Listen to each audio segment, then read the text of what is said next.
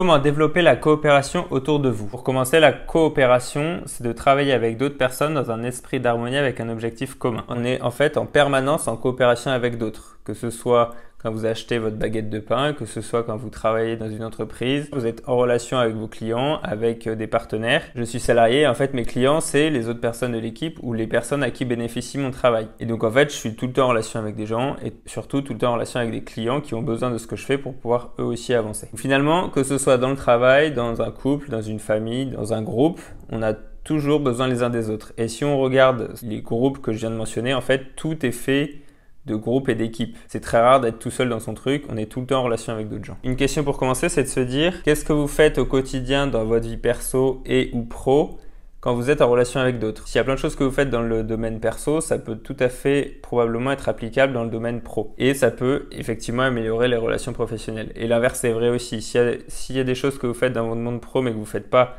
dans le monde perso, bah, peut-être que des deux côtés, vous pouvez piocher des choses que vous allez alimenter de l'autre côté pour pouvoir enrichir vos relations, que ce soit personnelles ou professionnelles. Les problèmes avec le manque de coopération, c'est que quand il n'y a pas de coopération dans une équipe, donc je vais parler d'équipe maintenant de manière générale, mais quand je dis équipe, ça peut être une famille, un couple, euh, une équipe d'un projet, une entreprise, euh, un partenaire avec des clients, etc.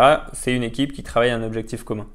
Donc quand il n'y a pas de coopération, finalement, le problème c'est que ben, on se tire dans les pattes, euh, il n'y a pas de confiance et le, bout du bout, on n'arrive pas à avancer ensemble parce que chacun est dans son coin et donc il n'y a pas d'objectif commun et de vision commune qui regroupe tout le monde. Il suffit de voir dans une entreprise où là où vous êtes, il y a forcément des équipes qui fonctionnent moins bien que d'autres et ben vous voyez tout de suite euh, un des problèmes, ça va être celui-là la coopération qui est finalement le fruit de d'autres choses qu'on va voir par la suite. L'équipe est à la base de toute organisation. Quand il n'y a pas de coopération, c'est important que le leader du groupe en ait conscience pour qu'il puisse travailler là-dessus pour faire avancer les choses. Pourquoi? Parce qu'en fait, au sein de l'équipe, chaque personne, d'une manière ou d'une autre, va finir par s'en rendre compte et euh, ça va pas du tout euh, matcher et l'équipe ira beaucoup moins loin du fait de ce manque de coopération. La conséquence dans ces cas-là, c'est que soit les personnes font plus que le strict minimum juste pour obtenir ce qu'ils veulent, mais ils se donnent plus du tout de la même manière et en général, au bout d'un certain temps, ils finissent par partir, ou bien euh, ceux qui agissent et qui sont dynamiques, eh ben, ils vont partir beaucoup plus vite parce que bah, ça, ça, matche plus. Et le, problème de fond,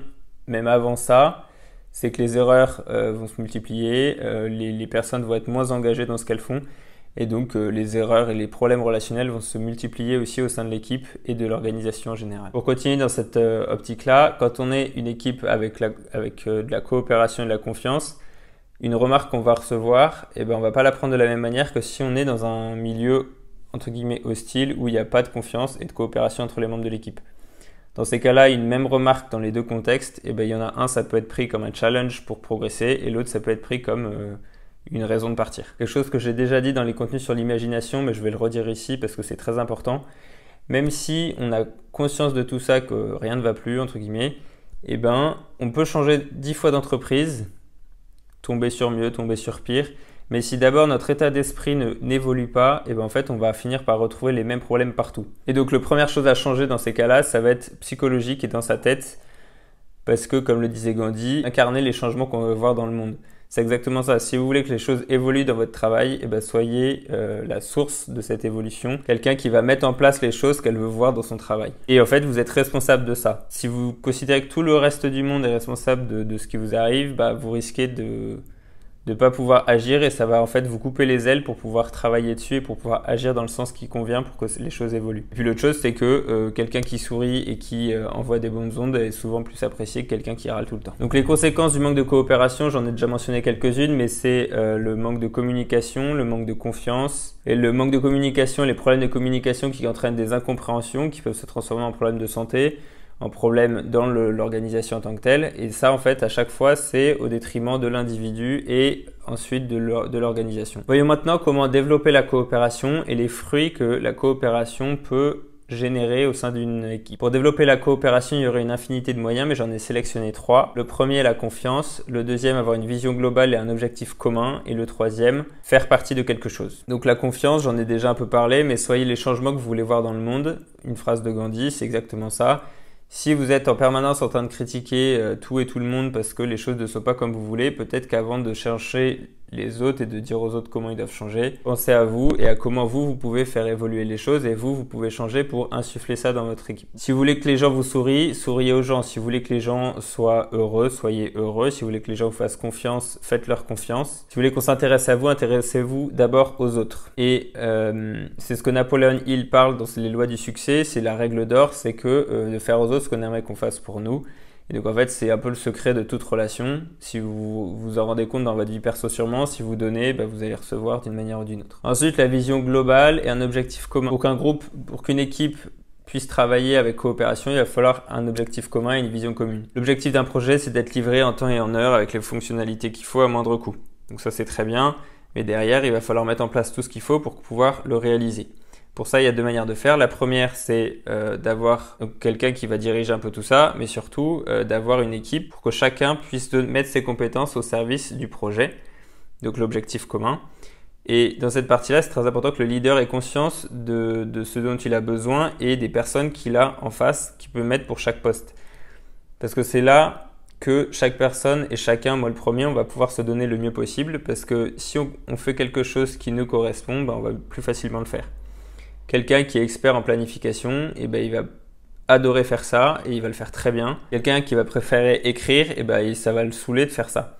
Et donc c'est important d'avoir conscience de ça parce que si on met en face de chaque chose la bonne personne, eh ben, le projet ira beaucoup plus loin, plus vite et euh, tout le monde aura effectivement un objectif commun et un esprit d'harmonie pour travailler. Faire partie de quelque chose. Donc ça c'est de manière plus large, savoir voir ce qu'on fait et voir surtout une vision globale du projet et de l'impact de ce qu'on fait sur le projet au global. Je fais de la création de contenu pour un site internet et en fait le fait de voir que ça devient, les contenus que je crée deviennent la porte d'entrée du site pour les différentes fonctionnalités, ça fait prendre conscience de l'importance de ce que je fais. Pareil, quand je regarde les statistiques du site, il y a plus de 100 000 visites actuellement, bah, c'est pas beaucoup pour l'entreprise, mais c'est beaucoup pour moi, mais me dire que bah, en fait, il y a 100 000 personnes qui voient ce que j'écris, qui qui voient le fruit de mon travail. Et ça, ça me permet de prendre vachement de recul et de comprendre que bah c'est pas juste euh, je fais ça parce qu'on me le demande, mais je fais ça pour un objectif plus grand qui est euh, qui est le client du coup. Maintenant, on va voir quatre moyens très concrets de développer la coopération. Et pour développer la coopération, ça va être de développer ses relations avec les autres. Donc un livre que j'aime beaucoup, qui est je pense mon livre préféré que j'ai dû lire plusieurs fois, Comment se faire des amis de Dal Carnegie. Ce bouquin, il y a 30 principes, 30 moyens finalement d'améliorer ses relations. Je vais vous en proposer 4 pour travailler à la coopération, qui sont euh, très simples, mais qui finalement, euh, la simplicité, c'est difficile, et en même temps, c'est ça qui apporte le plus de fruits. La première chose, c'est de s'intéresser réellement aux autres. Donc c'est la suite un peu de la règle d'or, s'intéresser aux, faire aux autres ce qu'on aimerait qu'ils nous fassent, c'est exactement pareil. Intéressez-vous aux autres pour qu'ils s'intéressent à vous, mais intéressez-vous aux autres vraiment. Pas juste parce qu'ils peuvent m'apporter quelque chose, mais s'intéresser aux autres en tant que personne. Je suis convaincu qu'on a tous des choses à apprendre de chaque personne qu'on peut rencontrer. il y a des vidéos qui tournaient à un moment sur internet où justement des gens qui, des PDG de boîtes qui se présentaient euh, euh, en homme de ménage, etc. Et il y avait deux personnes, euh, cadres, voilà, un qui disait mais laisse on s'en fout et l'autre qui allait aider la personne.